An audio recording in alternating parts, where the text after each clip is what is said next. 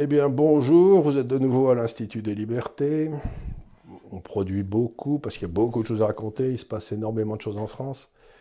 Et là, c'est dans le cadre des émissions en toute liberté. C'est-à-dire, j'ai invité un homme qui a un passé chargé, qui a fait beaucoup de choses dans sa vie, et qui va nous expliquer ce que c'était, ce que ça a été pendant ces années d'être de droite.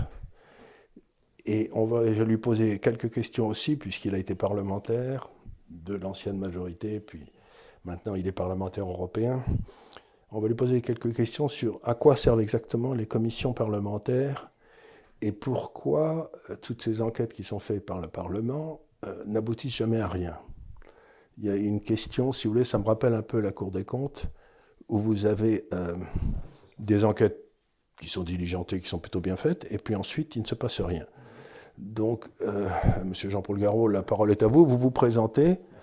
Euh, je pense que les gens me connaissent, mais vous, vous, ils, vous devraient, ils, devraient, ils, devraient, vous connaître plus que vous ne l'êtes connu, donc allez-y. Merci, merci beaucoup euh, pour votre invitation. Je suis ravi évidemment d'y répondre, de venir en toute liberté effectivement discuter. C'est très agréable par rapport à la frénésie de temps en temps de la vie politique et puis, et puis aussi des médias, de pouvoir à un moment donné se poser et puis effectivement réfléchir à certaines questions et répondre tout à fait librement. Alors avec moi, c'est vrai qu'il y a pas mal de politiques qui disent qu'ils n'auront pas de langue de bois, euh, mais moi, si vous voulez, je, je, fais de la politique depuis, euh, depuis presque une vingtaine d'années, mais je ne suis pas politique de carrière, je suis un magistrat d'abord et avant tout, puis je suis venu à la politique parce que j'ai considéré qu'il fallait s'engager vraiment. Je, je, crois vraiment à l'action politique, à l'action politique de fond, si vous voulez, avec euh, vraiment euh, avec un grand P, voilà, pas, pas la politique politicienne. Et, alors ceci m'a joué quelques tours évidemment, puisque j'étais euh, donc j'ai battu en 2002 le fils de François Mitterrand qui était député maire de Libourne. J'ai donc été député de Gironde en, en 2002. J'ai été réélu en 2007. J'ai fait 10 ans de mandat. Je me suis principalement engagé sur les sujets que je connaissais les mieux, c'est-à-dire ceux relatifs à la justice, disons le, le régalien en général. Euh, j'ai été rapporteur de nombreux euh, projets et propositions de loi. Parce que vous savez qu'il y a députés et députés. Il y a des députés qui bon, qui ne euh, qui font pas un travail véritablement à l'Assemblée, qui sont plutôt dans leur circonscription. Moi, j'ai essayé d'être dans ma circonscription et de faire un vrai travail de parlementaire. Donc, je crois l'avoir fait. C'est d'ailleurs pas pour ça qu'on est forcément réélu. Non, non, non, mais ça c'est une autre chose. L'idée qu'on est récompensé d'avoir bien travaillé est oui, une non, idée non, qui n'existe que dans les films américains. C'est tout à fait ça. Donc bon, donc j'ai fait en tout cas ce que euh, je, je, pensais sincèrement devoir faire. Voilà. Et ce qui est bien aujourd'hui, c'est que malgré bah, l'échec électoral de 2012, bah, j'ai le sentiment d'avoir fait euh, ce que je devais. Bah, et bien sûr, je regrette surtout qu'on ne soit pas allé beaucoup plus loin euh, dans la politique des, des candidats que j'avais soutenus, et à commencer par, par Nicolas Sarkozy, que j'avais évidemment beaucoup soutenu en 2007, et qui n'est pas arrivé euh, au bout de ses promesses électorales pour un certain nombre de raisons. Et, d'ailleurs, c'est pour cela qu'avec euh, quelques collègues parlementaires, nous avions créé la droite populaire pour faire en sorte, qui était un collectif de, de parlementaires, pour faire en sorte que nous puissions, de forcer, entre guillemets, le gouvernement de l'époque à aller au bout des promesses électorales du candidat Sarkozy. Et puis après, la droite populaire s'est transformée. Actuellement, ça devient une sorte de, parti, mais intégré euh, maintenant, je dirais, euh, au Rassemblement national. J'y reviendrai éventuellement. Mais si vous voulez, ce parcours euh, politique, sur, tous ces sujets sur lesquels j'étais très impliqué, bon, m'a beaucoup intéressé. J'étais aussi rapporteur de la loi sur la burqa, par exemple. Bon, alors évidemment, naturellement, aujourd'hui, on parle beaucoup de ces sujets. À l'époque, il y a dix ans, à la tribune de l'Assemblée, quand je disais ce que disent aujourd'hui des politiques, y compris de gauche, eh bien, j'étais traité d'être dans la droite de la droite, j'étais décrédibilisé, enfin, on voulait me décrédibiliser, j'étais... Euh, voilà, Alors, si avant que vous alliez plus loin, je suis désolé de vous interrompre, non, il, y a, il y a un certain nombre de, des auditeurs de cette chaîne qui me reprochent de, de, de, de couper les gens parce que, ben, si vous voulez, je voudrais que ces conversations soient beaucoup plus des conversations plutôt que des monologues. Des monologues, vous voyez ce que je veux dire? C'est-à-dire que s'il si y a quelque chose qui m'intéresse, je pose la question, même si ça me force à et vous moi. Et moi, j'ai tendance, quand on me lance sur certains sujets, à être effectivement, on ne m'arrête plus. Alors ça, ça, ça, ça c'est pas grave. Donc, je voudrais essayer de comprendre ce qui est arrivé à ce pays, parce que il y a eu une espèce de refus de regarder la réalité pendant au moins 25 ou 30 ans. Et ça n'a pas été simplement le cas de la gauche, mais ça a aussi beaucoup frappé la droite. Quoi. Et, donc, qu'est-ce qu'il y avait derrière ça? Qu'est-ce qui s'est passé? Pourquoi, d'un seul coup, avons-nous décidé que, euh, je veux dire, l'identité, ça voulait rien dire, euh, la nation, ça voulait plus rien dire, etc. On a eu une espèce de, de dépression nerveuse collective. Non, je ne sais pas ce qui s'est passé. Alors j'ai été confronté à cela. J'ai été confronté à cela dans ma carrière judiciaire. Et j'ai été confronté à cela euh, en politique, si vous voulez. Ce n'est pas que de la politique, ce n'est pas que le problème de la politique. C'est un, problème qu'on rencontre dans, dans, bon nombre de métiers de, à responsabilité. Hein. Donc, et c'est le même mécanisme qui est en train de se, qui s'est passé. J'ai vu dans la hiérarchie judiciaire, plus on montait dans la hiérarchie judiciaire et moins on voulait de vagues, quoi, hein, pour dire les choses clairement. Euh, et en politique, ça a été euh, la même chose et même pire, puisque un certain nombre de politiques sont élus sur un programme qu'en général ils n'appliquent pas. Donc ils n'appliquent pas parce qu'ils veulent euh, éviter euh, euh, toute difficulté particulière. Et du coup, ils ne sont pas réélus. Et du coup, alors, du coup, effectivement, ils ne sont pas réélus. Et puis du, coup, les gens n'y croient plus. Hein, et c'est tout à fait naturel. Ils ne croient plus aux politiques. Et là, le problème majeur, effectivement, que la politique. Mais ce n'est pas d'ailleurs uniquement français. Hein, ah non, non, tout à fait. Voilà. Donc, le problème majeur qu'on rencontre la politique ici et, ailleurs en général, c'est cela. parce qu'il y a eu une telle fuite dans les responsabilités des lâchetés successives. Bon, alors pourquoi? C'est bien la question. Pourquoi? Parce que moi, j'ai rencontré euh, des gens de valeur, quoi. J'ai rencontré des gens très bien, très très bien. Et, mais ce ne sont pas forcément ceux qui sont les plus connus.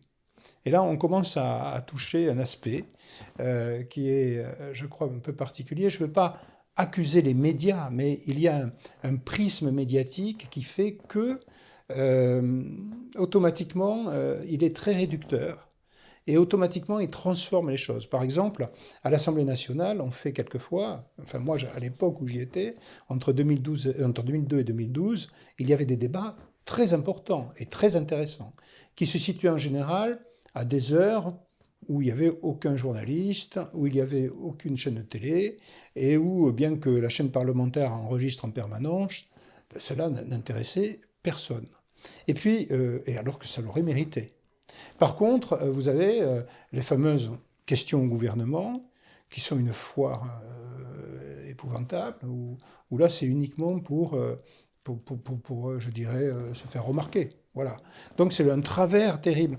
Et cela, c'est parce que les, médias, qui sont évidemment indispensables, puisque nous devons être transparents dans ce que nous faisons.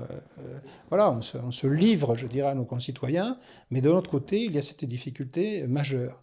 Comment rester serein par rapport aux médias, un peu comme on l'est là maintenant euh, Moi, je ne cherche pas à faire euh, un numéro.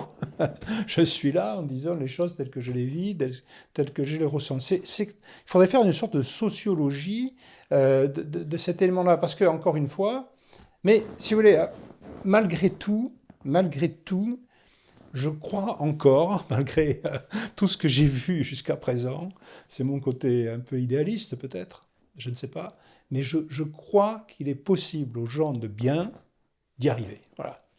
En tout cas, je me bats pour ça. Écoutez, c'est une très belle chose, mais là aussi, on, a, on assiste à une certaine simplification. Je me souviens quand j'étais euh, gamin, donc je faisais mes études à Toulouse, vous, vous avez vos études à Bordeaux. Vous savez, bien sûr, la, faculté de droit de Bordeaux est très inférieure à celle de Toulouse, mais enfin, on ne va pas discuter de ah ça bah, je, Je suis toulousain. Alors, vous voyez, je suis toulousain, j'étais député de Gironde. Alors, c'était un peu compliqué quelquefois. Et vous êtes un joueur de rugby, donc tout va bien. Donc, euh, vous, avez vous êtes toulousain, c'est très bien. J'étais. Euh, non, mais il y a eu quelque chose qui s'est passé euh, quand j'étais enfant, donc quand j'avais 18-20 ans, vous, vous entendiez à la télévision, vous voyez passer Raymond Aron, vous voyez passer Jouvenel, il y avait quand même des gens à qui on laissait dérouler un raisonnement euh, qui pouvait être complexe, tout le monde ne comprenait pas, mais on se disait, euh, en tout cas, il parle bien, vous voyez ce que je veux dire On était là, on se disait, euh, je ne comprenais pas tout à cette époque parce que j'étais bien, je jouais beaucoup au tennis et je ne faisais pas, pas grand-chose d'autre, mais aujourd'hui, j'ai l'impression qu'on n'a plus, si on ne le dit pas, le truc en trois mots, si on est, la pensée s'est raccourcie de façon extraordinaire et donc on peut plus développer des idées un peu compliquées. Quoi, oui. J'ai l'impression qu'on a, on est allé vers une espèce d'assèchement de la pensée et cet assèchement de la pensée nous amène automatiquement à une espèce de mouvement vers ben, la tyrannie. C'est-à-dire qu'il n'y a plus que des slogans. Plus personne ne réfléchit. Et, ça, moi, ça me laisse pas en toi parce que c'est quand même la première fois dans l'histoire de France, c'est ce que je dis souvent, où il n'y a plus un seul grand intellectuel français. C'est le propre de la tyrannie, euh, on l'a vu historiquement dans toutes les dictatures, d'effacer la mémoire des gens. Et d'effacer par des moyens. Leur capacité de penser. Leur capacité exactement de, critique. De, et, c'est vrai que la connaissance. Euh, l'éducation. Est-ce que vous croyez que c'est lié à l'effondrement de l'éducation nationale il y a, Non, mais il n'y a pas que l'éducation nationale, il y a aussi euh, beaucoup d'autres choses, un monde qui a beaucoup évolué. Moi, je, dois dire que la politique m'a fait connaître des choses que je n'aurais jamais connues, naturellement, si je n'avais pas, si j'avais pas fait de la politique. J'ai été un... il y a quelque chose qui m'a marqué. Euh, j'ai beaucoup travaillé avec Maurice Druon. Bon. Et euh, bien sûr, euh, tout le monde sait, l'auteur des Rois maudits, ancien secrétaire perpétuel de l'Académie française, et, on a travaillé sur la langue française. Voilà. Et on avait même créé un comité pour la défense de la langue française en quelque sorte, mais c'était un comité pour la langue du droit européen. Parce qu'on avait bien vu, et ça remonte déjà à pratiquement 15 ans, on avait bien vu que... La prégnance du droit anglais. Hein vous, vous, avez vu arriver la prégnance du droit anglais. Ben, bien sûr, bien sûr. et alors, on avait une idée, Maurice avait une idée formidable, et on l'avait déclinée. Euh, en plus, il y avait des gens, euh, il avait un carnet d'adresses extraordinaire, donc c'était vraiment, vraiment extraordinaire à travailler avec lui. Et on l'avait décliné sur une idée qui est, qui, est, qui est, géniale, qui est celle de dire, bon, euh, il y avait, il y avait 27, 27 pays membres de l'Union européenne, avec évidemment autant de langues. Euh, à chaque fois, il faut autant de traducteurs, enfin, alors que, par définition, euh, il y a évidemment un débat des textes, notamment des textes juridiques. Or, en fonction des, traductions, les mots ne veulent pas dire la même chose. Donc, à un moment donné, pour que ça soit juridique, il faut une langue de référence. Et la langue française a cette richesse que n'a pas du tout la langue anglaise dans les nuances, qui fait que juridique, j'entends juridique. juridique, tout à fait. Euh, la langue de la diplomatie, on dit voilà, voilà, qui fait que eh ben, il faut une sorte de langue instaurée au niveau de l'Union européenne, une sorte de langue qui fasse foi, et où on se réfère à elle quand il y a un doute. Alors c'est une idée géniale parce que, si vous voulez, ce n'était pas un débat qui pouvait apparaître comme vieux jeu, comme des gens qui veulent, voilà, qui sont sur une sorte de combat d'arrière-garde. Au contraire. Quel est le texte de référence? Voilà, au contraire, non mais si vous voulez solidifier l'Union européenne, ben, il faut absolument mettre en place une langue qui fait foi. C'est génial. Bon. Malheureusement, ben, on s'est heurté, à, je pourrais vous en parler puisque maintenant je suis député européen, on s'est heurté à une pesanteur épouvantable d'une machine à gaz épouvantable aussi. Donc c'est, et puis malheureusement Maurice est décédé, voilà. Et mais euh, bon, c'était et, en plus de cela, j'ai, rencontré avec lui parce que vous parliez de, de grands noms, j'ai rencontré avec lui des grands personnages. Voilà, moi je me souviens euh, d'être, euh, j'étais à côté de Pierre, il y avait Maurice Druon, il y avait Pierre Mesmer. bon voilà, j'étais, j'étais, il y avait pas juste l'histoire de France à côté de moi, quoi. Alors justement, dans ce cadre historique là, dans lequel vous vous placez volontairement, celui, celui de la France, enfin de, la France éternelle, parce que je ne sais pas si vous avez remarqué, aujourd'hui on parle beaucoup de la République et on parle assez peu de la France. Vous avez tout à fait raison, et c'est exactement la remarque que j'ai faite plusieurs fois. C'est euh, une drôle de chose, parce que bon, la France a toujours existé, mais bref, la République elle aussi. Est beaucoup plus ancienne que la République. Elle est beaucoup plus ancienne que la République.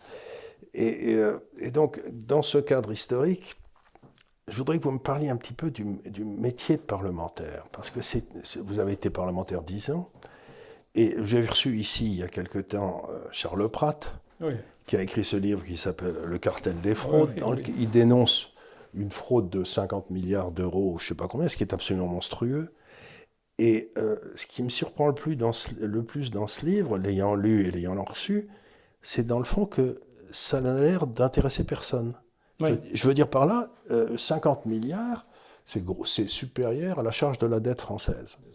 je veux dire, c'est quand même des sommes gigantesques. Ça permettrait de, de rehausser les retraites, de faire baisser les impôts, de, euh, refinancer le secteur régalien. Je veux dire, 50 milliards, c'est beaucoup, beaucoup d'argent. Mais pourquoi, pourquoi n'arrive-t-on à rien? Pourquoi il y, a, ces espèces de travaux qui sont faits par des gens compétents et puis ça n'arrive jamais à rien? Expliquez-moi ça, parce que oui. c'est peut-être pour ça que les Français sont dégoûtés de la politique. Oui, oui. Alors, en, préambule, ce sujet euh, des fraudes euh, aux prestations sociales en particulier, euh, c'est un sujet sur lequel j'ai pas mal travaillé à l'époque justement où j'étais parlementaire de la majorité, puisqu'on avait fait en sorte que, avec la droite populaire dont j'ai parlé, on avait saisi ce, sujet. Et même, je me souviens à l'époque, tout le monde ignorait ce qu'était l'aide médicale d'État. Et, c'est nous, la droite populaire, qui, l'avions dénoncé sur la gabegie et puis les trucs incroyables que cela a entraîné. Donc on avait déjà à l'époque euh, fait beaucoup, et je me souviens, je, petite anecdote, mais je me souviens, je faisais partie d'un groupe, de, groupe euh, de députés euh, qui était souvent reçus par François Fillon, alors Premier ministre. On était peu nombreux. Et je me souviens un jour, j'arrive en retard à cette réunion parce que je sortais justement d'une réunion où on a fait, je pense, un très bon travail déjà à l'époque sur la question des fraudes. Et, j'arrive en retard et je dis au Premier ministre, désolé de, ce retard, mais justement, j'étais en train de, nous étions en train de travailler sur cette question des fraudes. Et la réunion qui était en cours était une réunion destinée à trouver de l'argent pour les retraites, hein, pour faire les choses simples. Bon. Euh, simplement. Bon. Et j'ai dit à François Fillon, mais dis-moi, moi, moi, je, moi, je peux te trouver, je peux trouver, on peut trouver de l'argent euh, concernant euh, notamment le financement des retraites. Et je fais état de, 30, 40 milliards de fraude par an aux, prestations sociales. Et là, et là j'ai vu un peu tout le monde un peu piqué du nez, si je puis dire. Ils sont décomposés. C'était, si vous voulez, tellement énorme que que personne n'a saisi ça. C'est ça qui est très très curieux. Et alors, tout ceci pour vous dire qu'après, euh, sur ce sujet, on a continué à travailler, mais comme je vous le disais, on a, on a été dispersés puisque les élections, euh, bon, euh, certains les ont comme moi d'ailleurs, les ont perdues. Et puis, Charles Prats est revenu sur ce sujet, a fait un travail absolument remarquable, résumé dans son cartel des fraudes, dans ce, dans cet ouvrage vraiment remarquable, où lui, en tant que spécialiste de ces questions, puisqu'il était magistrat en poste à la délégation nationale de lutte contre les fraudes, ben, a, mis au jour un système mais considérable où vous avez, alors ça dépend, entre, ça dépend des appréciations, mais disons entre 20 et 50 milliards d'euros de fraude par an ici, en France. Euh, et on cite, il cite, et la, Cour des comptes, la délégation, des rapports de la délégation nationale de lutte contre les fraudes, des rapports de, l'IGAS, direction des finances publiques, tout, ceci est complètement établi. Des rapports parlementaires, hein. des rapports parlementaires de, de Mme Goulet notamment, qui est de l'UDI, enfin bon, et d'un autre député qui est d'ailleurs de la République en marche. Enfin, tout ceci est... Et alors comment se fait-il que ça n'avance pas? Moi-même d'ailleurs, en tant que président de l'Association professionnelle des magistrats. Je suis à la fois député européen et toujours président de l'Association professionnelle des magistrats. J'ai dénoncé, en vertu de l'article 40 du Code de procédure pénale, j'ai dénoncé au mois de novembre donc 2019, euh, par une lettre très détaillée, euh, l'ensemble des, éléments en question qui devaient, à mon sens, justifier qu'une enquête, hein, au moins une enquête, soit menée par le parquet national financier. Euh, il y avait autre chose à faire. Il y avait, il y a, eu donc euh, quelques médias qui en ont parlé. Rien n'a suivi et j'ai vu apparaître, on m'a envoyé, le procureur national financier m'a envoyé il y a quelques mois une lettre euh, disant qu'il classait l'affaire. Il classait cela parce qu'il estimait qu'il n'y avait pas donc de. de, il n'y avait, avait, avait, pas lieu d'enquête. Non, c'est ça, qui est, c'est ça qui est terrible, c'est-à-dire qu'il n'y a même pas, je ne disais pas que tout était établi, mais je fondais cela, je crois, très sérieusement, euh, notamment sur des détournements d'argent public. Vous savez que dans le code pénal, il y a les détournements d'argent public qui sont faits évidemment volontairement par les auteurs, et puis vous avez aussi un détournement, c'est la loi 432-16, article 432-16 du code pénal, qui prévoit le détournement d'argent public par négligence, c'est-à-dire des fonctionnaires d'autorité, des, gens qui ont des responsabilités et qui laissent faire des détournements d'argent qui ne sont pas pour eux, mais qui les laissent faire. C'est le propre même euh, donc de la qualification qui me semble pouvoir être retenue, et, parce qu'on a des éléments de preuve qui sont dans ce, dans, ce dossier qui a recueilli aussi et les citoyens ne peuvent pas porter euh, plainte Alors, puisque je suis... Si, bien sûr, des associations de contribuables et tout cela, on pourrait bien entendu aller beaucoup plus loin. Bien sûr, il faut déterminer qui a intérêt à agir, tout ça. Mais déjà, le seul fait, en tant qu'association professionnelle des magistrats, de dénoncer, c'est le terme euh, de la loi. Vous savez, les procureurs sont saisis par plainte, euh, euh, par procès-verbaux de gendarmerie, de police ou de diverses administrations, et par la dénonciation, c'est le terme. Moi, je dénonçais un certain nombre d'éléments qui auraient, pour le moins, nécessité une enquête. Donc on me répond, en, si vous voulez, la réponse est complètement, excusez-moi, à côté de la plaque. elle faisait trois lignes? Oui, elle faisait quelques lignes en disant que en prenant référence au, rapport des sénateurs en question qui n'avaient pas eu accès à des documents qui auraient dû leur être donnés en tant que parlementaires. Euh, mais ça, ça n'avait rien à voir puisque je citais aussi plein d'autres rapports, etc. Donc, Bon, je, vous signale d'ailleurs que je vais relancer cela, puisque notamment grâce aux nouveaux éléments qui ont été amenés par Charles Prats et qui sont contenus dans ce cartel des fraudes, dans cet ouvrage, où on a 6 euh, millions de cartes vitales en surnombre, où on a beaucoup de choses, enfin bon, euh, des, centenaires. Euh, enfin, 120 ans, 125 ans. Oui, de 120 ans, 130 ans, enfin bon. Voilà, alors, bon, bref, c'est très détaillé et, d'ailleurs, c'est intéressant parce que à chaque fois qu'il cite quelque chose, il cite les références. Et vous avez même une sorte de, code, euh, de code barre en quelque sorte, qui vous renvoie, comme vous le cliquez, qui vous renvoie directement sur telle audition à l'Assemblée, etc., etc. Donc c'est remarquablement bien fait. Et donc je vais revenir devant qui le est procureur. ce personnage qui trouve que c'est pas la peine? Ah ben, alors là, en l'occurrence, c'est le procureur national financier qui a été beaucoup plus diligent dans certains dossiers. Hein. Oui, oui, ça allait très vite. Pour certaines personnes, ça a été très vite. En trois jours, il y a des qui, étaient... Sur de simples approximations dans un article, etc. Alors là, là c'est la grosse Bertha qui a été utilisée. Et là, alors que là, c'est énorme. Alors pour finir et pour répondre à votre question, je, crois que c'est tellement énorme hein, et il y a tellement de gens de responsabilité qui n'ont pas fait ce qu'ils devaient qu'il y a une sorte de blackout total qui se met là-dessus. Voilà. Parce qu'en réalité. Et où est la presse C'est le tribunal, ce sont les tribunaux correctionnels et c'est la Cour de justice de la République. Voilà. Pour les ministres, anciens ministres. Euh, et où, sont, où est la presse Où est la presse? Où est la presse? Parce que voilà un sujet, voilà un sujet qui devrait les intéresser. Parce que, en fait, l'argent du citoyen, la démocratie a commencé en Grande-Bretagne à la fin du XVIIe avec le vote de l'impôt par les citoyens. Bien sûr. Et donc c'est quand même, c'est quand même, euh, si j'ose dire, c'est pas l'argent de l'État, c'est l'argent des citoyens. Et le rôle des travailleurs dans l'État, c'est quand même de vérifier que cet argent est employé à bon escient.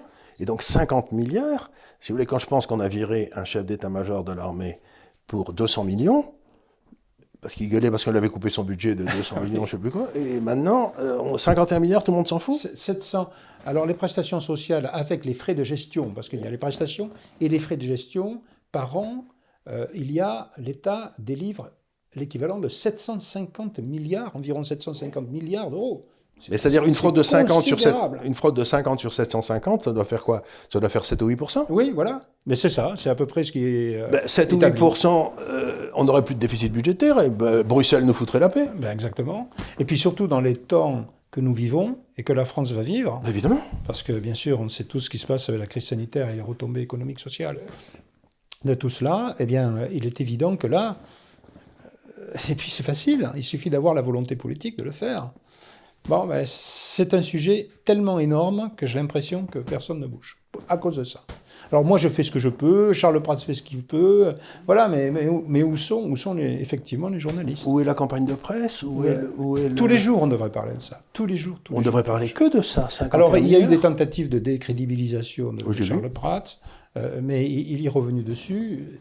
Tout est établi, si vous voulez. tout est établi. Et puis, il m'a fait penser, tout à fait, si vous voulez, un bulldog qui ne lâche rien. c'est ça. dire, on essaye de le décribiliser, mais ça n'a pas l'air de le toucher beaucoup. Ça, c'est il ça. continue à avancer, avancer. il, et puis au moins il a mis ses crocs dans la viande et il lâche rien. Et au moins qu'il y ait une enquête, si vous voulez. Parce que, euh, voilà, au moins une enquête. Et de qui dépend la décision politique de prendre l'enquête? Du Premier ministre? Normalement, c'est uniquement l'autorité judiciaire. Voilà. L'enquête, l'enquête est dans l'autorité judiciaire. Le nouveau ministre hein? L'enquête, non, non, non, non. L'autorité judiciaire. Heureusement d'ailleurs.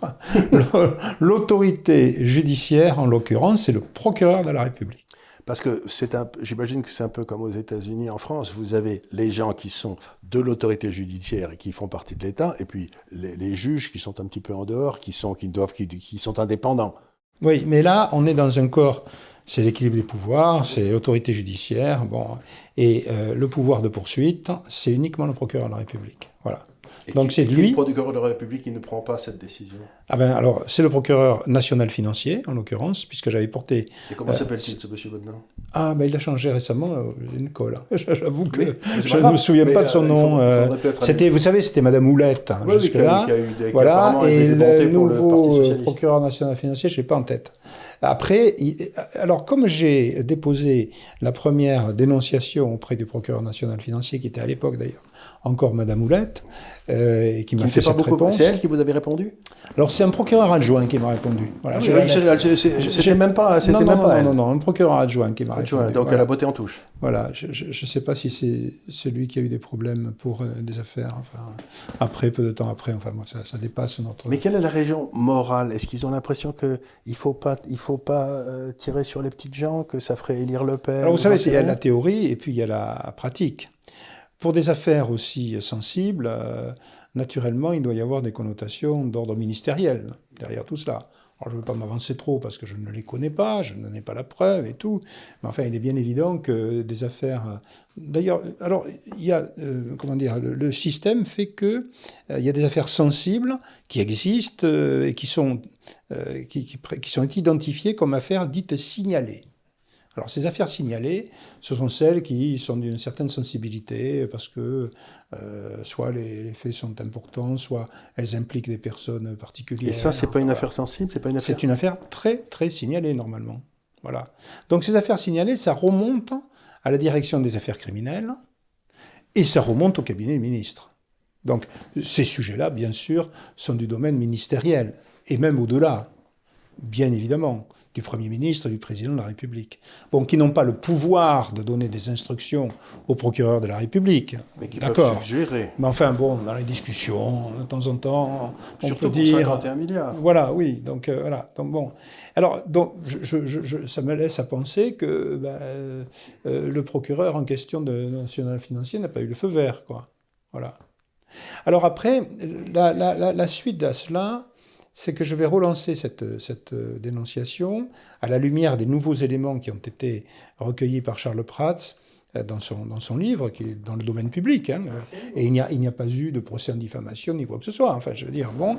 Et je vais, très certainement déposer cette dénonciation, non pas auprès du procureur national financier, mais auprès du procureur de Paris. Voilà. Qui peut être lui aussi tout à fait compétent. Voilà.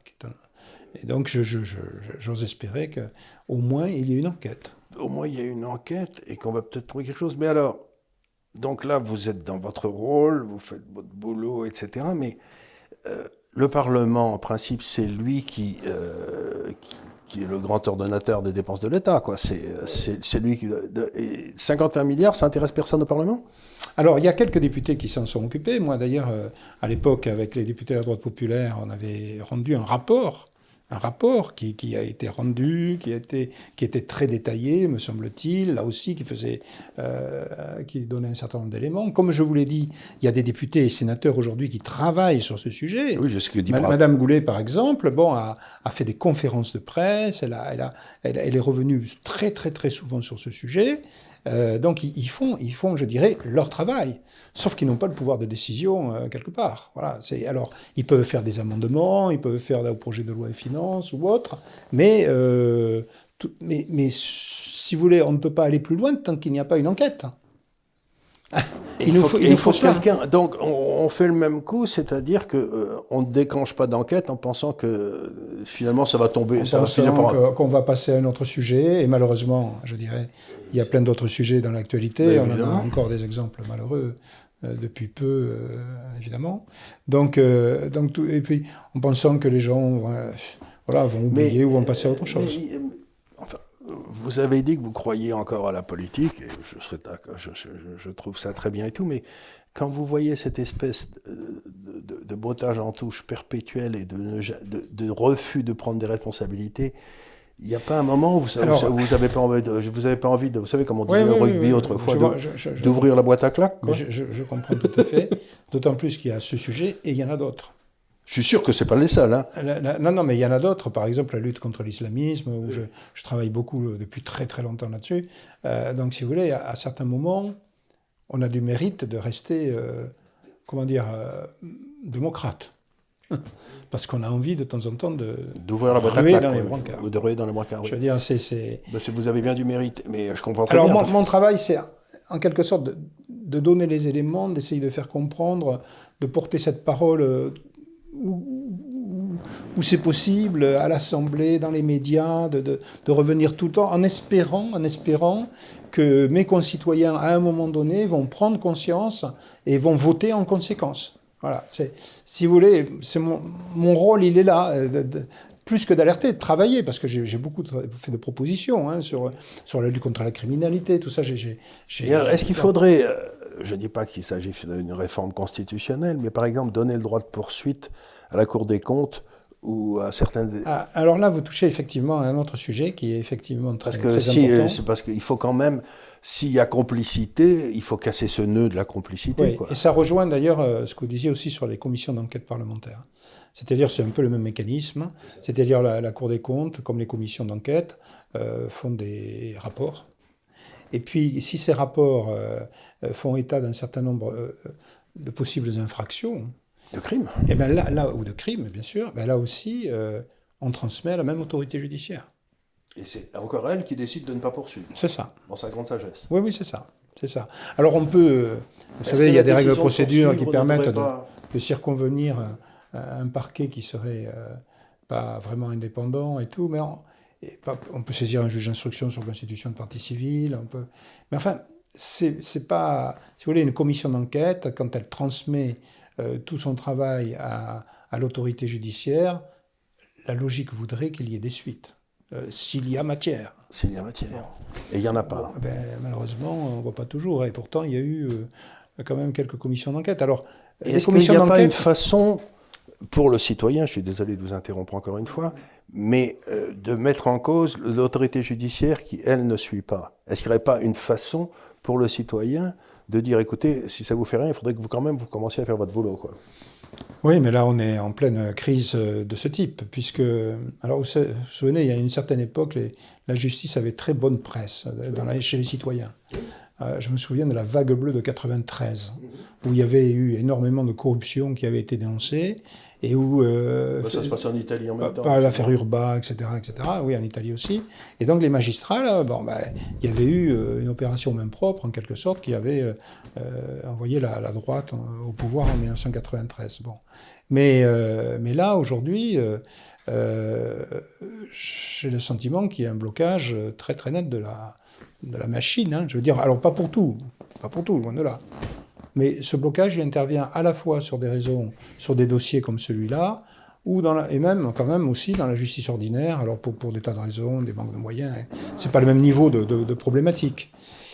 Donc maintenant, alors maintenant, donner euh, une autre possibilité de contourner l'autorité judiciaire en quelque sorte, en donnant des pouvoirs supplémentaires par rapport à la Cour des comptes, et faire euh, en sorte que ça ne soit plus, que le procureur ne soit plus la seule autorité euh, qui puisse engager l'action publique, hein, comme, comme on dit, euh, ça serait une remise en cause totale du système français, bien entendu, Mais s'il ne marche pas. et il faut le justifier. Donc, c'est-à-dire que si on fait cela, ça veut dire, euh, par extension, hein, euh, Que, les- que le euh, magistrat n'a pas fait leur boulot. ça- oui, voilà. Donc, donc voilà. Donc, ou du moins, c'est pas. Si vous voulez, moi, je fais une différence parce que là, le- la, la justice, je la connais bien. Je la connais bien. Mon, mon père était magistrat, mon grand-père aussi. Donc, il faut se garder de dire, me semble-t-il, il faut se garder de dire, c'est la faute aux magistrats. Parce qu'il y a une grande majorité de magistrats qui font très bien leur travail. Voilà, c'est comme en politique. hein, voilà. Vous avez des gens très très bien aussi. Voilà. Et vous avez euh, un corps de fonctionnaires remarquable, parce qu'on n'en parle pas assez. Ils font un travail remarquable et, et dans des conditions très difficiles. Mais sur certains dossiers très très particuliers, on a un blocage. Et ce sont sur ces dossiers-là, bien entendu, qu'il faut trouver une solution. Mais pour la trouver, cette solution, en réalité, bon, le système judiciaire, il est comme il est, mais il ne faut pas changer les, têtes, les textes. pardon. C'est plutôt le système politique qui est à changer. Vous voyez parce ce que que- vous êtes en train de dire, c'est que dans le fond, Oui. le système politique a a pris le contrôle du système judiciaire. Sur certaines affaires. Sur certaines affaires. Sur certains, voilà. Donc il y a une espèce de... Et, ce système politique est un système qui doit être aussi très proche de la, de la haute administration, si j'ose dire, parce que on a l'impression que la haute administration a, a, pris le contrôle de la fonction politique euh, avec Giscard, et puis depuis, ça fait que se détériorer. Quoi. Vous avez une sorte d'autocensure dans la hiérarchie judiciaire si vous voulez. Vis-à-vis du politique. Vis-à-vis du politique, alors ça existe.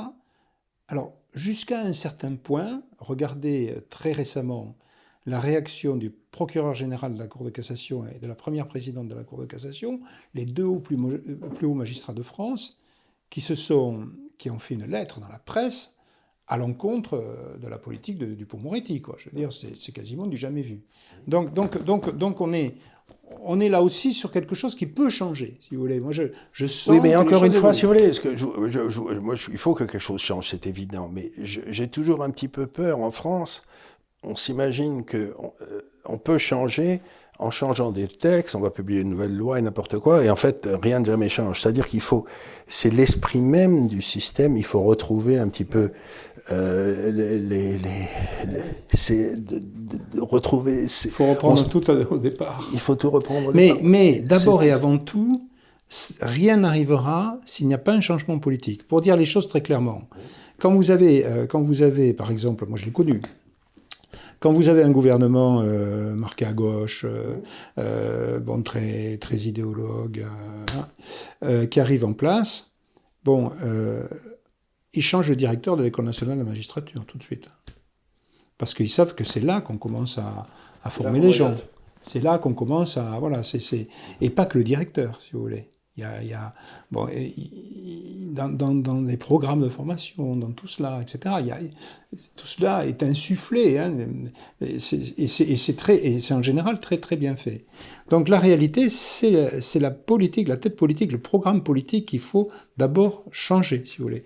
Et moi, je suis persuadé que si cela se fait avec une toute autre politique, c'est pour ça d'ailleurs que moi-même, d'ailleurs, quand j'ai vu qu'à l'UMP, euh, euh, on n'arriverait strictement à rien, bon, que et que Marine Le Pen a fait appel à moi et j'ai pas du tout hésité. Je suis resté totalement fidèle à mes idées. Je n'ai changé rien sur le fond, ce qui fait que naturellement, je suis là où je suis aujourd'hui. Voilà, c'est vraiment pour moi. Et donc, donc, si vous voulez, cette politique nouvelle va entraîner des répercussions à tous les niveaux, y compris dans la justice, parce que une grande majorité de magistrats, bon, ne sont pas forcément très marqués idéologiquement. Il y en a, le syndicat de la magistrature, pour pas le nommer, bien entendu, mais qui fait une partie euh, du corps qui est quand même relativement euh, infime. Ils font 15% aux élections, 15-18%, enfin voilà, bon, c'est pas considérable. Quand vous changez euh, la politique au niveau du gouvernement de la France avec une autre politique, y compris en matière de justice, de politique pénale, vous avez automatiquement un système judiciaire, si on le prend en compte, si on, comprend son fonctionnement, si, si on répond à ses attentes, qui va euh, se transformer. Moi, je l'ai vu par exemple avec euh, la loi donc sur les peines planchées les peines planchées à un moment donné, ou qui faisait que bah, euh, quand un individu récidivait sous certaines conditions, on ne pouvait pas aller au-dessous d'un plancher fixé par la loi euh, qui était quand même plus élevé qu'il ne l'était euh, avant. Bon. eh bien, les magistrats, certains magistrats, certaines organisations syndicales sont allés en crier au scandale, mais en réalité, dans les faits, parce que j'étais à l'audience, hein, j'étais ben les juges, ils l'appliquaient, ils appliquaient les peines planchées. Et ça leur rendait, et ça leur rendait même service, quelque part, en disant, mais c'est la loi qui l'a décidé. Non, on est là pour appliquer la loi, c'est la loi qui a décidé cela. Donc, si vous voulez, je, je, je pense que si vraiment on arrive à allier... Donc, vous arrivez un petit peu à ce que dit euh, Charles Pratt, qui était assis ici il y a quelques semaines. Euh, vous dites, dans le fond, est-ce que disent des policiers, vous êtes des anciens commissaires généraux qui font des émissions ici, je ne sais pas si vous avez eu l'occasion de les regarder, qui disent la police ne peut plus rien pour vous et des choses comme ça. Ils disent ce qui manque, c'est une direction politique, c'est-à-dire une volonté politique au sommet d'arrêter euh, la dérive euh, des pouvoirs que l'État redevienne l'État. Et, et, du coup, si vous voulez, du coup, c'est pas en changeant les textes, les structures, ou la Constitution, parce que j'entends, il faut une sixième Constitution, etc. Mais non, non, non, non. On a déjà eu 17 depuis 1993. Oui, oui, oui, parce qu'il y a eu tellement de modifications aussi, voilà. Mais, mais, mais, mais euh, vous avez un gouvernement de gens responsables, bon, qui allient la sincérité, la loyauté, l'intégrité, l'exemplarité, la compétence, etc. Vous avez ces gens-là en place et vous n'avez pas besoin de modifier euh, fondamentalement les textes ou autres. Ça va marcher. Ça va marcher. Donc, si je comprends bien ce que vous dites, et je trouve ça très très alarmant, vous êtes en train de dire que dans le fond, c'est euh, comme le vieux proverbe chinois qui dit que les poissons pourrissent par la tête, c'est la tête qui est arrivée, euh, qui est arrivée là où elle est, je ne sais pas trop comment d'ailleurs, mais elle est arrivée et c'est elle qui est le vrai problème. Vous savez, je, vais vous répondre, je vais vous répondre. Moi, je viens donc de cette famille euh, euh magistrat, tout ça. Pour moi, l'État, euh, l'État, ça représentait quelque chose d'important. Voilà. J'étais, j'étais, j'étais, quand j'ai voir à l'époque où j'étais magistrat, voir un conseiller du ministre de la Justice, c'était déjà important. bon, pour moi. Et au fur et à mesure que j'ai pénétré dans les coursives, je dirais, de l'État, euh, je ne parle, pas de la haute administration, je parle de, l'État au niveau politique. J'ai été effaré de voir euh, la légèreté de tout ça. Voilà, effaré. Alors il y a des gens, encore une fois, moi j'ai rencontré des, des gens, euh, Philippe de Villiers, avec qui ah j'ai. Bon, voilà, D'ailleurs, il écrit ça dans ses, dans ses livres. Non, mais il écrit ça dans ses livres. Si vous voulez, que lui, il était venu à l'ENA pour servir. Voilà, et puis, c'est pas du tout. C'est le. Ben, moi, on moi, avec Philippe de Villiers, on, se comprend. Quoi. Si vous voulez, on est sur la même longueur d'onde. On a les mêmes euh, réactions. Il faudrait, dans le fond, un État beaucoup plus petit, mais beaucoup plus respectable. Oui. Puis vous avez des. Ben, je ne veux pas revenir sur l'histoire, mais bien sûr, euh, vous savez, c'est ce qui a fait la France ce sont des grandes personnalités, des gens qui avaient. Et c'était ce que j'appelais les moines soldats. Voilà. Mais en même temps, ils mouraient tous pauvres quelque part en Provence un jour. Oui, mais ils mouraient, euh, je veux dire, enfin bon. Mais entourés de l'estime de leurs concitoyens. Oui, oui, puis, et puis euh, oui. Et puis, un Guillaume, Guillaume, si vous voulez, c'était un grand serviteur de l'État, quoi. Oui. oui, bien sûr. Mais voilà, donc, si vous voulez, euh, et tout cela, tout cela c'est liquéfié, tout cela c'est perdu. Moi, je voudrais retrouver le souffle de l'épopée, je voudrais retrouver la France telle, que je l'imagine, je voudrais retrouver un État digne de ce nom, si vous voulez. À une certaine époque, quand vous aviez euh, De Gaulle et Malraux qui se, qui, qui, qui, qui, se déplaçaient, c'était l'État et d'autres, l'État qui se déplaçait. Vous voyez, c'était quand même autre chose, quoi. Voilà. Donc, euh, bon, voilà. Donc, moi, c'est ce, que, c'est ce que disait Bernanos, la France, c'est un pays de fous, de philosophes et de cathédrales. Mais c'est ça qu'on aimait. Ouais. Mais oui, c'est ça qu'on attend. C'est ça qu'on attend. Mais c'est ça que une grande majorité de nos concitoyens qui, veulent, veulent déjà Mais oui, alors ils le, traduisent plus ou moins consciemment, mais c'est ça qu'ils veulent. C'est ça qu'ils veulent. Mais c'est ça. Mais oui, mais et cette France-là.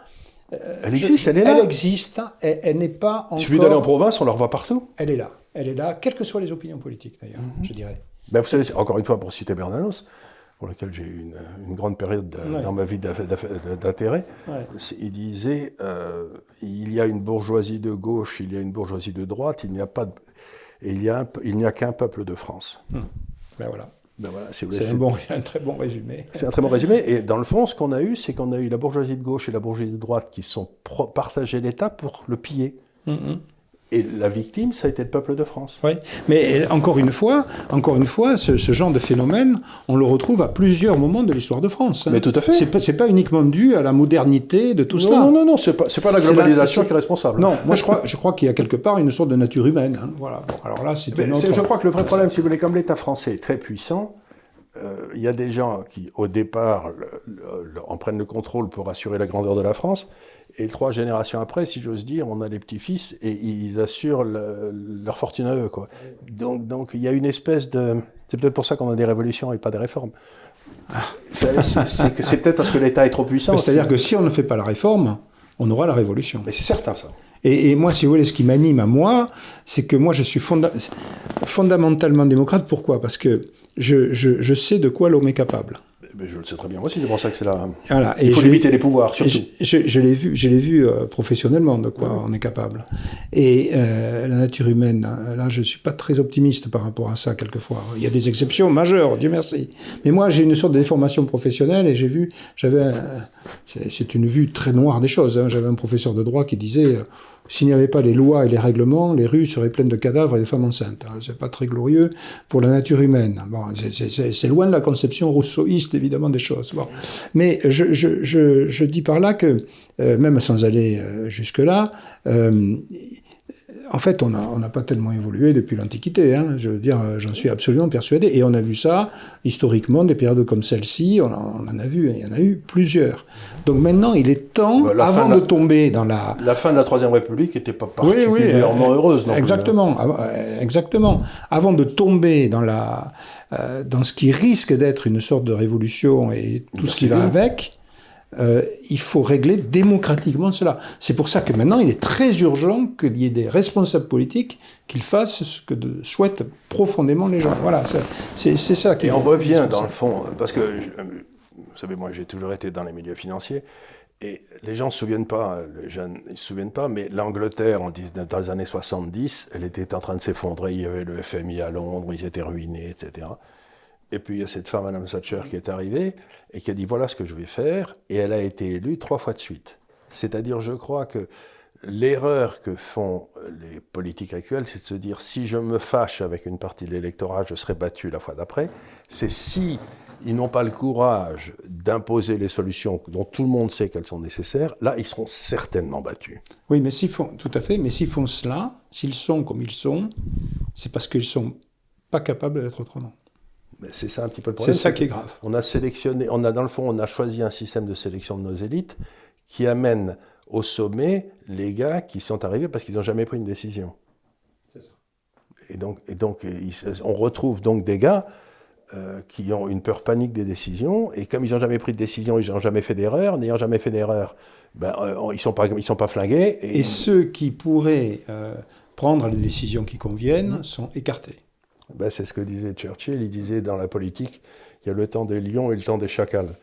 C'est-à-dire qu'il y a un jeune lion qui monte, en général, il se fait bouffer par les chacals vite fait, et on le- on l'a bien vu. euh, on l'a- on l'a bien vu. Donc, donc, si vous voulez, tout s'explique, de, enfin, me semble-t-il, par, par cette évolution-là, euh, qui n'est pas euh, nouvelle hein, comme évolution, mais Et qui donc, existe. je crois, une des solutions, ce serait peut-être d'empêcher de faire comme dans beaucoup de grandes démocraties, que le fonctionnaire soit non éligible.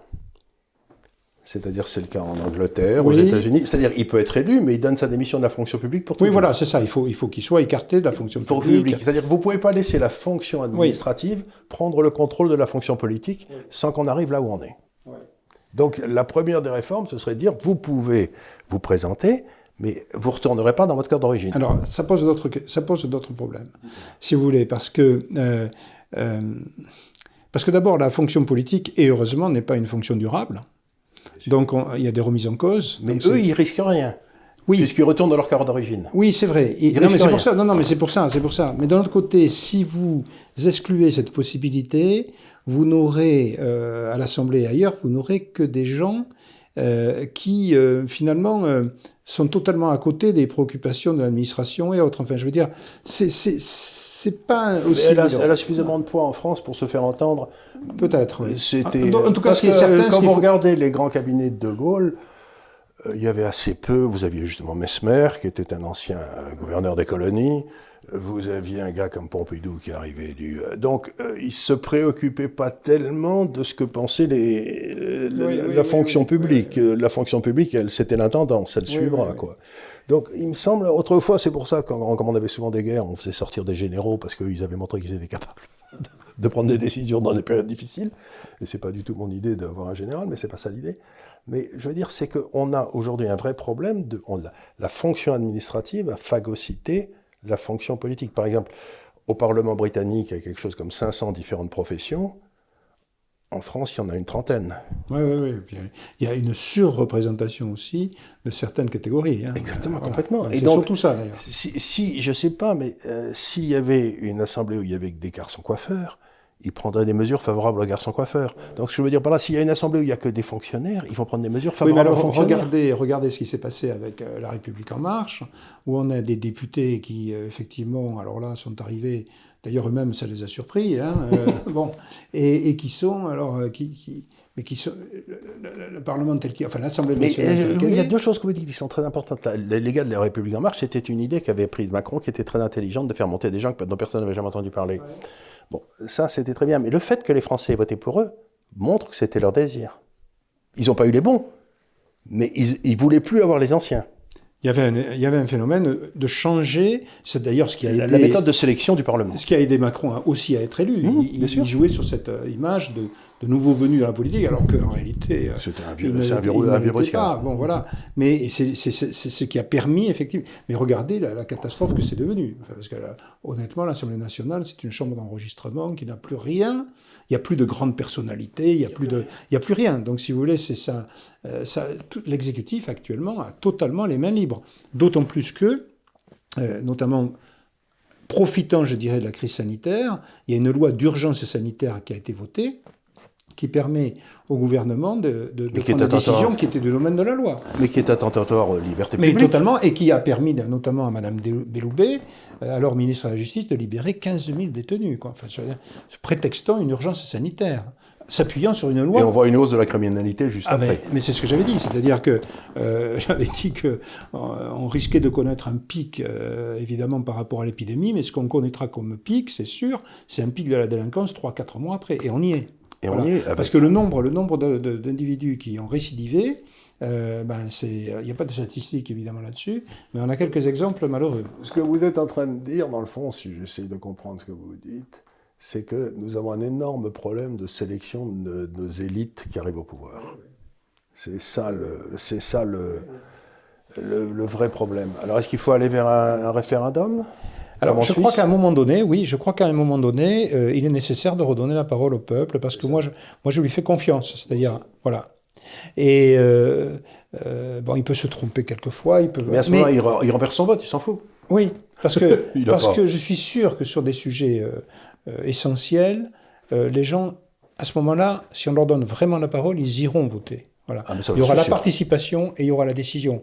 Parce que la classe politique aujourd'hui, enfin la classe politique, celle qui nous gouverne depuis, euh, euh, depuis, depuis De Gaulle, hein, Pompidou, euh, finalement... Moi je crois qu'il y a eu une vraie rupture avec Giscard. Oui, oui, c'est là où la fonction administrative a pris le contrôle de la fonction politique. Oui, c'est ça. Puis euh, avant Pompidou, c'était un homme. Et puis on a commencé à lâcher. Euh, et puis alors avec Mitterrand en 81, enfin bon là, c'est. Ça, a été. Non, mais le, vrai, le, vrai, le vrai passage, ça a été Giscard. Oui, oui, oui. Donc, donc si vous voulez, je crois que là, euh, en plus, j'ai le sentiment que, que, que l'opinion publique, elle, est, elle, demande cela et elle est prête à cela. Voilà, parce que elle connaît quand même, on connaît, on va connaître et on connaît une, une épreuve. Bon, toute proportion gardée, parce que ceux qui ont connu la guerre et autres, c'était. Hein. Mais euh, je, crois qu'on est, je, le pense et je, l'espère.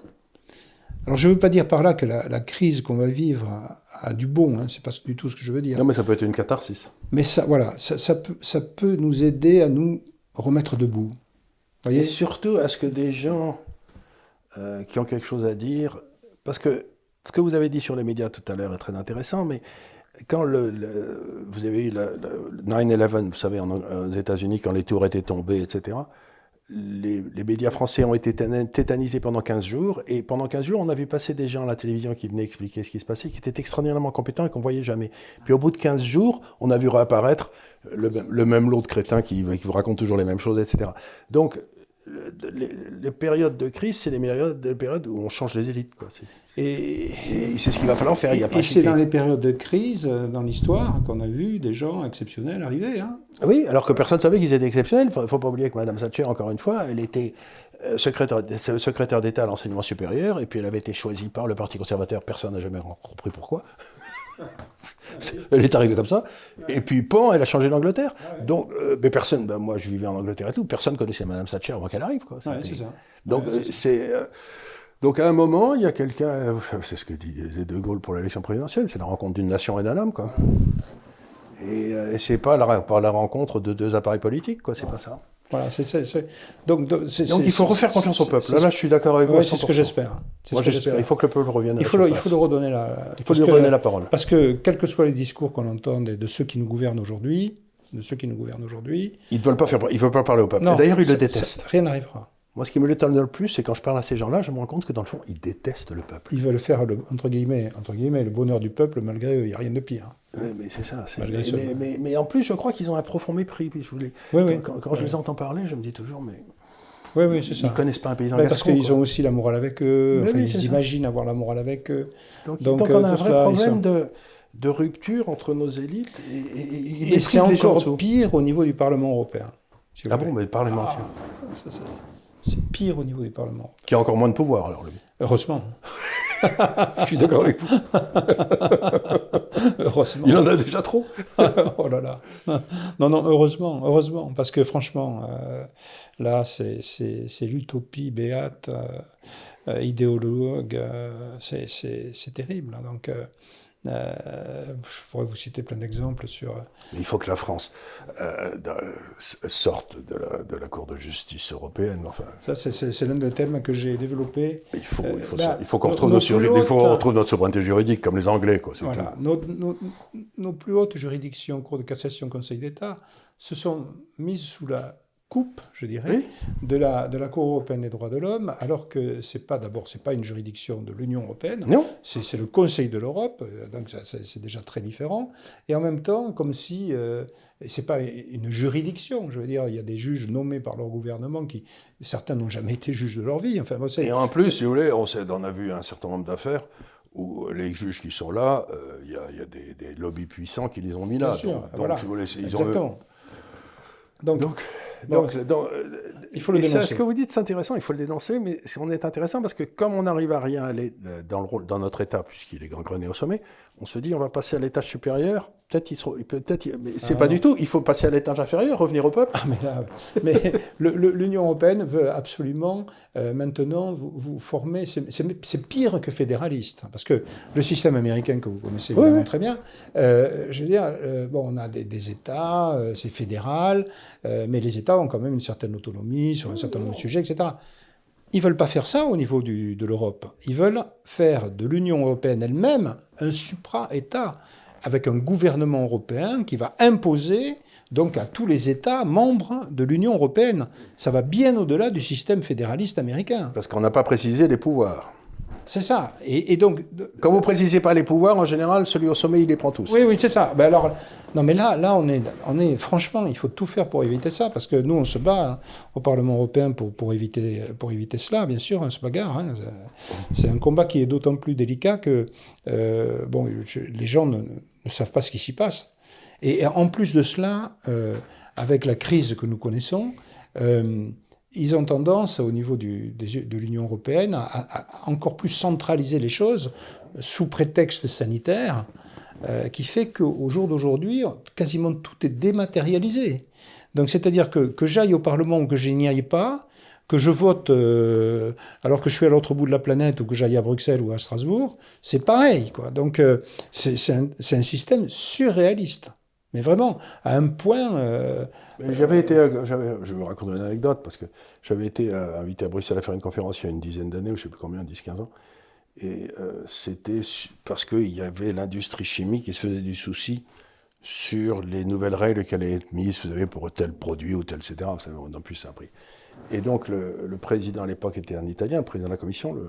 et pendant le dîner, il a assuré donc tous ces lobbies qui étaient là qu'il n'y aurait, qui, s'en occuperaient que ça se passerait pas. Le lendemain, ça passait. Et donc le président, pendant qu'il nous assurait ça le soir, il n'était pas au courant que dans les tuyaux, il y avait le truc qui allait sortir. Et donc vous vous dites, mais c'est une machine qui est folle. Mmh, ça tout se fait en fait dans les, dans les, dans les couloirs, dans les, tuyaux, antichambres, et tout est à base de, entre guillemets, de compromis, de, entre, entre des groupes, puisque aucun groupe n'est majoritaire en lui-même. Donc, ce qui fait que, et, quant à nous, on a été complètement écartés de tout. Les souverainistes en général sont totalement écartés de tout. C'est-à-dire qu'il n'y a aucun poste de responsabilité, alors qu'on représente euh, une puissance euh, encore plus forte qu'avant, je dirais, au Parlement. Eh bien, on a, on, on a été en dehors écarté de tout. Qui plus est, en, infraction, en quelque sorte, à une règle qui s'applique, c'est toujours appliqué, bon, une règle non écrite, dite règle d'ont, euh, peu importe le nom, mais qui faisait qu'en fonction du pourcentage de voix que l'on obtenait, on avait un certain nombre de postes de responsabilité. Ben ça, on nous a dégagé de tout en nous disant ah ben non, non, non, on met en place un cordon sanitaire. Voilà, on vous le dit. Ben c'est ce qu'on a fait en France pendant 20 ans sur certaines idées. C'est ça.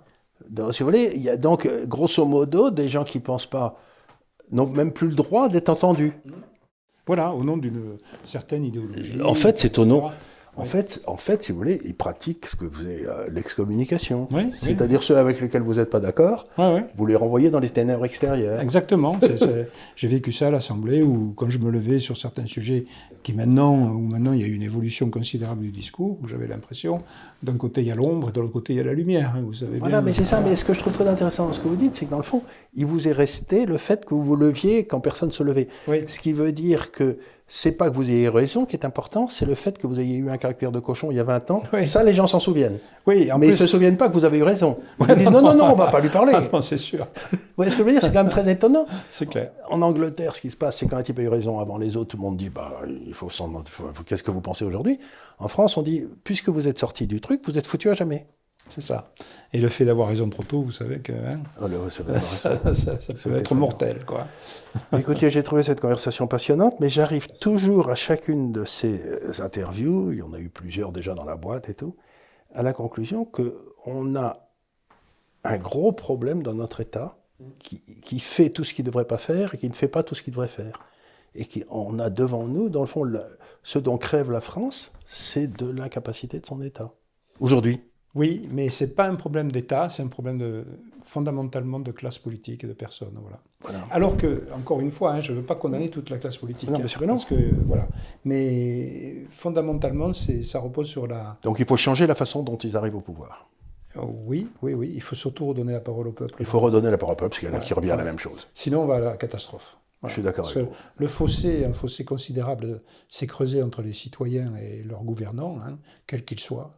Mais vous allez partout en France, et il y a deux, professions qui sont haïes, le politique et le journaliste. Oui, c'est ça, c'est ça. Mais ils sont haïs. Hum, hum. Je n'ai jamais vu ça dans, toute ma vie. J'ai 77 ans, je n'ai jamais vu ça. Tout à fait, tout à fait. Et là, et, là maintenant, la seule façon de, changer, bon, à part évidemment des élections qui, qui viendraient renverser tout ça. Mais les gens vont pas aller voter? Et j'en ai bien peur.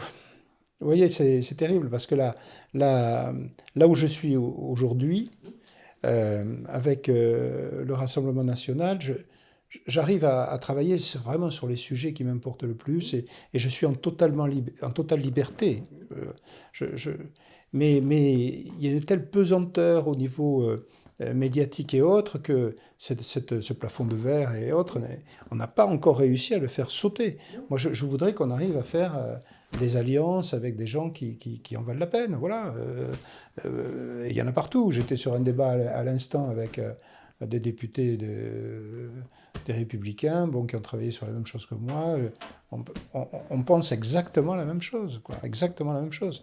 Donc il faudrait arriver à se mettre d'accord à un moment donné, à ce qu'on nous autorise à cela, afin que les gens le comprennent. Ça, c'est, une autre, c'est un autre débat. C'est un autre débat. Merci beaucoup. J'espère que vous reviendrez nous voir de temps en temps pour nous. Avec plaisir. Avec pour, Nous, pour nous parler de ce qui se passe à Bruxelles, pour nous faire rire un peu. oui, j'ai quelques anecdotes. Merci beaucoup, Merci à vous. Merci, Merci de votre invitation.